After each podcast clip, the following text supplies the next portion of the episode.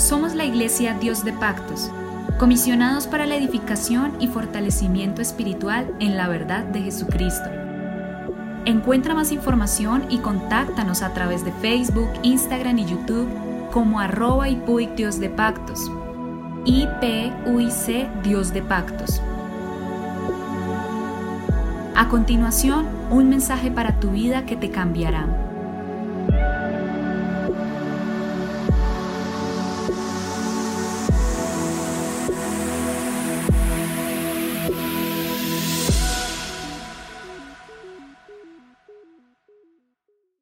El Señor Jesucristo bendiga hoy sus vidas poderosamente. Continuamos con nuestro tema, ya casi terminando, la majestad de Dios.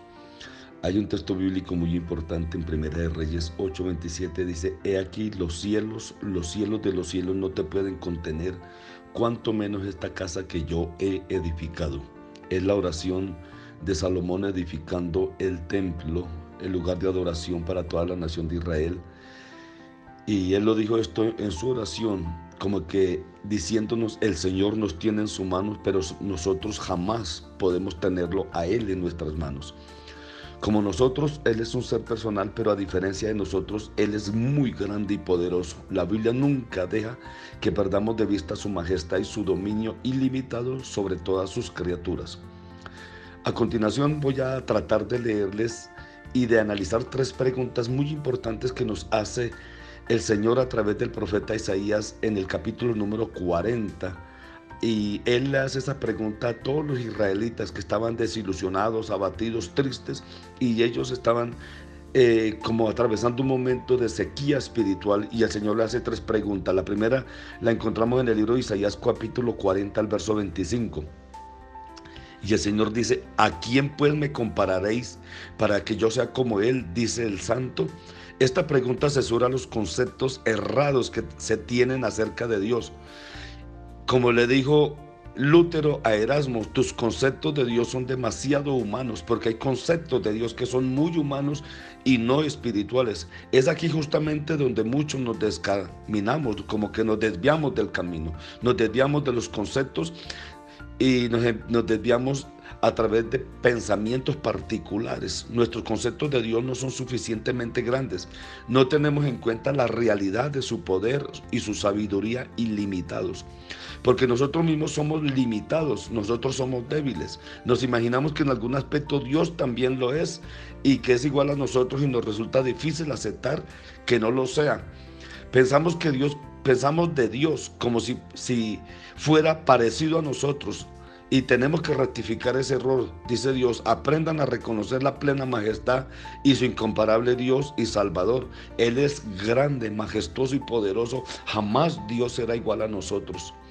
Dios está por encima de nosotros y por encima de todo lo que existe en este universo porque Él lo ha creado. Dios es muy grande. Y es un concepto que nosotros debemos de tener en nuestro corazón, porque Él tiene un nombre que es sobre todo nombre y Él gobierna sobre cielo y tierra. La segunda pregunta la encontramos en el verso número 27. ¿Por qué dices pues, oh Jacob, y hablas, oh Israel, diciendo, escondido está mi camino a Jehová y mi causa va pasando desapercibida de mi Dios? Esta pregunta censura los conceptos errados acerca de nosotros mismos. Dios no nos ha abandonado.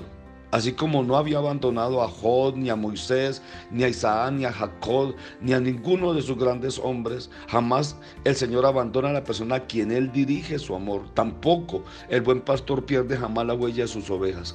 Dios nunca nos abandona, Dios siempre nos está buscando. Tenemos un concepto y pensamos que somos nosotros y a veces cuando llegamos a la iglesia decimos, yo vine a buscar a Dios. Nunca nosotros buscamos a Dios. Es Dios quien ha estado buscándonos a nosotros siempre, siempre ha estado buscándonos. Eso es tan falso como irreverente acusar a Dios de olvidar, de pasar por alto, de perder interés en la situación, de perder interés en nuestras necesidades. Si nos hemos estado resignando a la idea de que Dios nos ha abandonado a nuestros propios recursos, busquemos la gracia. Tal vez es que no estamos orando, tal vez es que no estamos leyendo su palabra. Busquemos la gracia necesaria para avergonzarnos de nosotros mismos.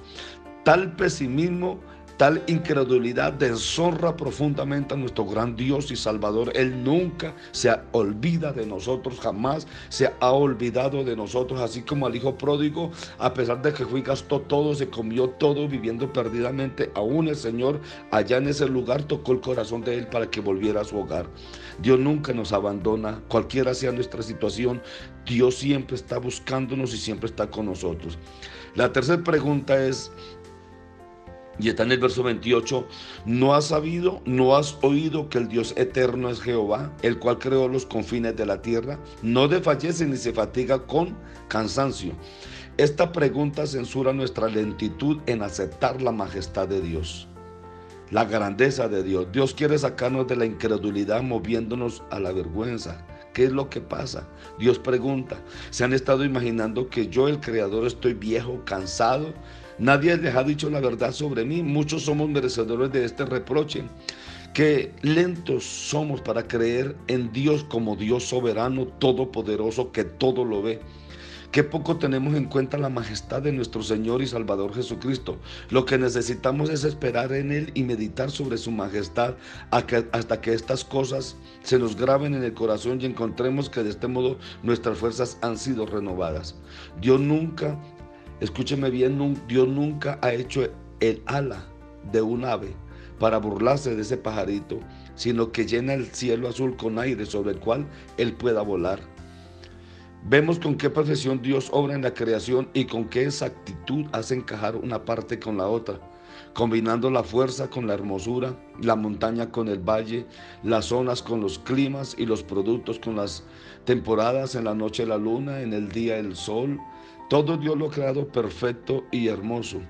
Él ajusta tan bellamente la aleta del pez con el mar, el ala del pájaro con el aire, el ojo con la luz, el oído con las pulsaciones de la atmósfera y cada hueso con su coyuntura, de manera que la creación entera se convierte en una transparencia de vidrio que revela la sabiduría sin igual de Dios. Demuestra la omnipresencia en cada átomo y revela la operación momentánea de su voluntad infinita en cada instante que se sucede a otro a través de miles y miles de años. Sin pausa, sin ningún error ni el más mínimo olvido, desde el insecto en una hoja temblorosa hasta la gigantesca órbita de los soles y también de los sistemas planetarios. Todo Dios lo ha creado perfecto, todo sencillamente inconcebible si pudiéramos verlo en su realidad total aplanaría el intelecto con el peso enrollador de su infinita majestad y grandeza. Son incomparables. Dios es infinitamente poderoso. Si mira el grande monstruo del mar, la ballena azul, si miramos el animalito que está parado en una hojita, si miramos hacia el piso vemos animales microscópicos que tienen su mundo, que tienen su complejo donde viven. Si miramos la hormiga que se mete dentro de la tierra, donde tiene sus ciudades, donde tiene sus viviendas, miramos que Dios todo lo ha creado perfecto, porque es un Dios grande y majestuoso. Si miramos lo que el hombre ha hecho sobre la tierra, Dios le ha dado la capacidad para hacer edificios, aviones, barcos y muchas cosas. Y esto lo ha dado Dios. Dios todo lo tiene en su orden. Dios jamás se olvida del hombre, a pesar del pecado, a pesar del alejamiento del hombre. Jamás Dios se olvida del hombre. Dios siempre está ahí para nosotros. Mañana continuamos. Dios me lo bendiga. Mañana damos término a este tema, la majestad de Dios. Dios me le bendiga poderosamente. Piense, Dios es grande y está a su lado para bendecirle y ayudarle.